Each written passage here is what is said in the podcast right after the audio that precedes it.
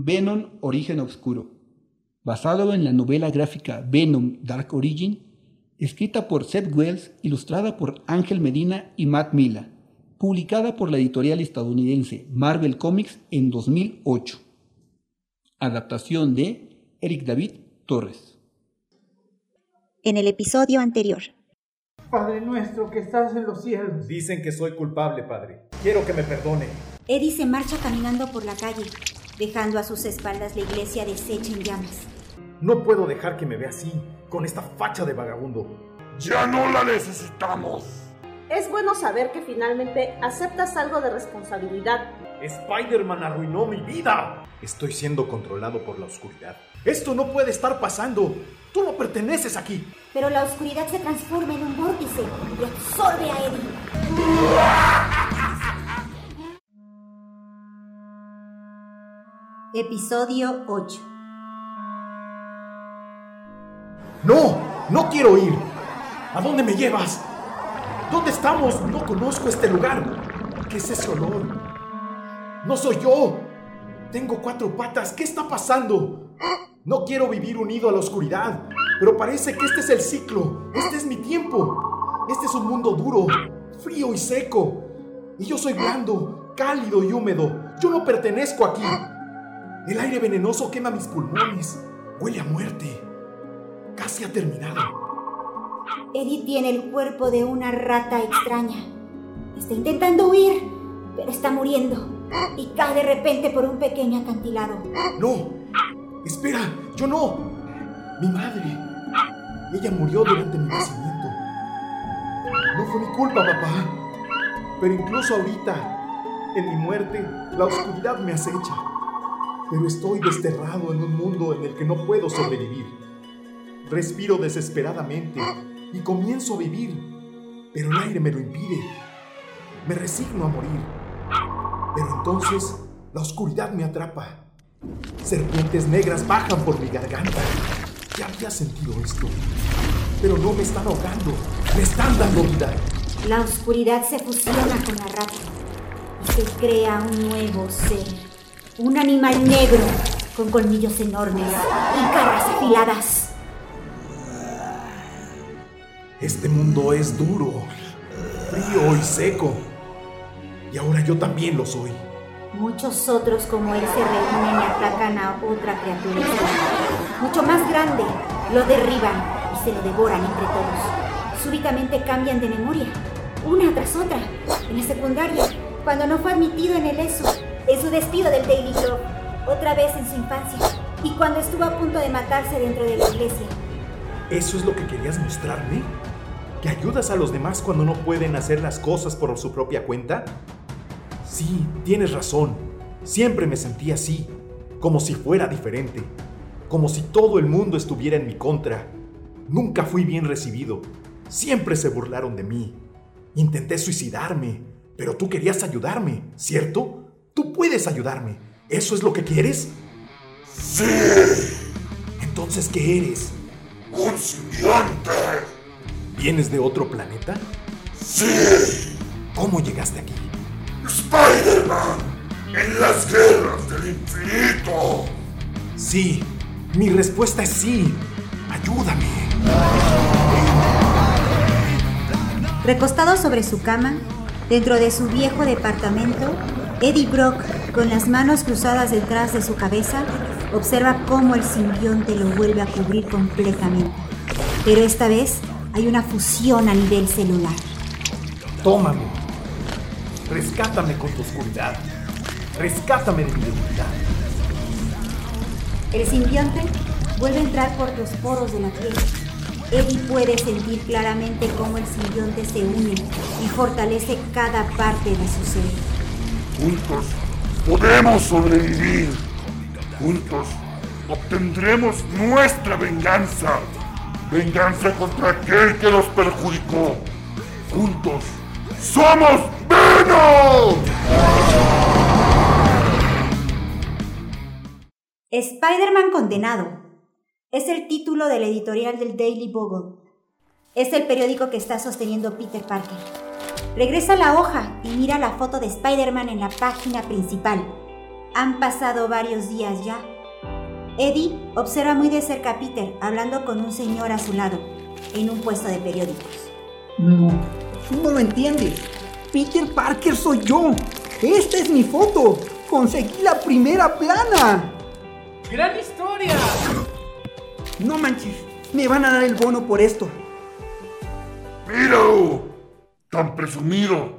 Pero yo conozco su secreto. El señor sin hacer caso se marcha, dejando solo a Peter. Mm, eso me pasa por hablar con extraños. Pero qué chido.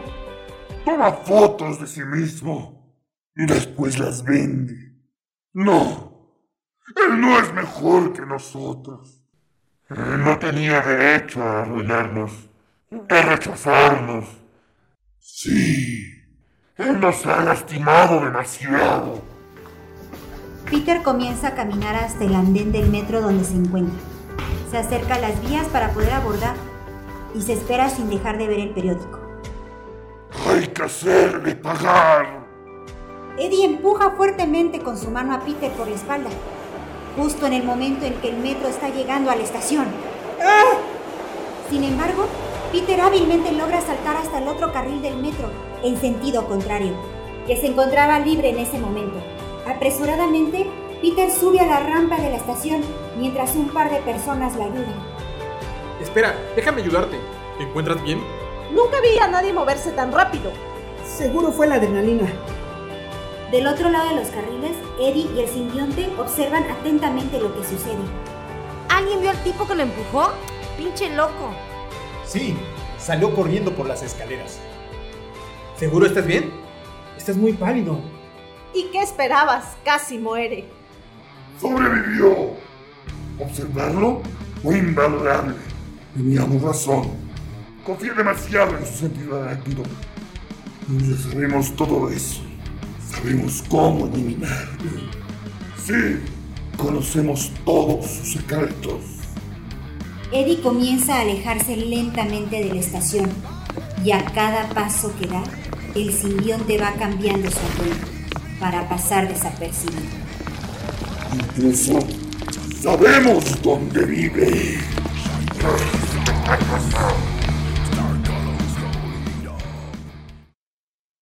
Entrada la noche, en alguna calle muy agradable de Nueva York, se mira un hermoso edificio, bien iluminado en color beige, con unas pequeñas escaleras de mampostería que suben a la entrada principal. Peter, cariño, ¿estás en casa? Mary Jane Watson entra a su departamento y coloca sus compras sobre una mesita, justo en la entrada. Se quita su chamarra y abre la puerta de un pequeño closet justo al lado de la mesita para guardarla. Peter, traje la cena. Se asusta al ver el traje negro de Spider-Man colgado en el closet. Ah, Dios, solo es un traje.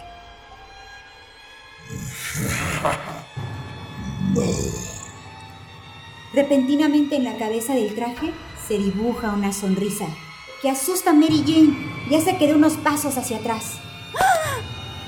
No, solo es un traje. Encontramos eso muy ofensivo. ¡Oh, por Dios! Rápidamente Venom estira su mano para agarrar a Mary Jane, pero ella sigue caminando hacia atrás velozmente y le evita. Venom sale del closet y trepa por la pared hasta colocarse sobre el techo, como lo hace Spider-Man.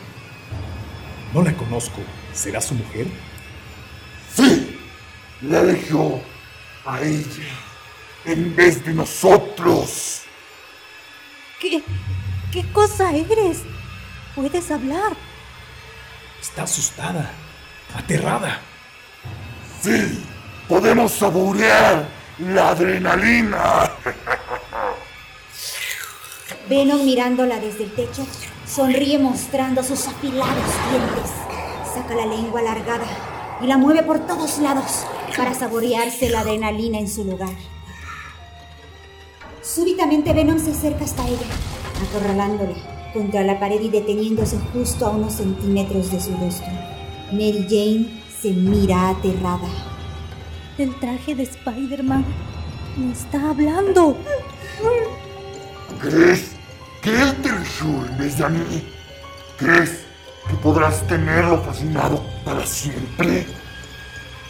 No es Peter, es el traje el que me está hablando. Comienza a llorar, ahogando sus gritos de pavor. ¡Vamos a matarlo! ¿Sabes? Yo lo sé. Eso es lo que siempre le digo, que ibas a matarlo. El rostro de Mary Jane está cubierto de lágrimas, mientras Venom se acerca más mostrándole sus dientes, todos los colmillos muy afilados.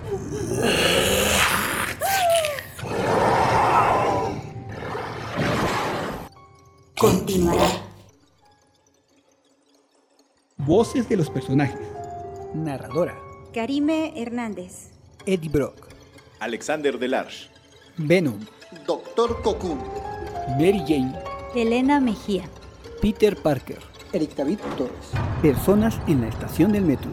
Andrea Gutiérrez. Erika Juárez. Tenoch Aguilar. Raúl El Nada Ramírez. Operador de estudio. Tenoch Aguilar.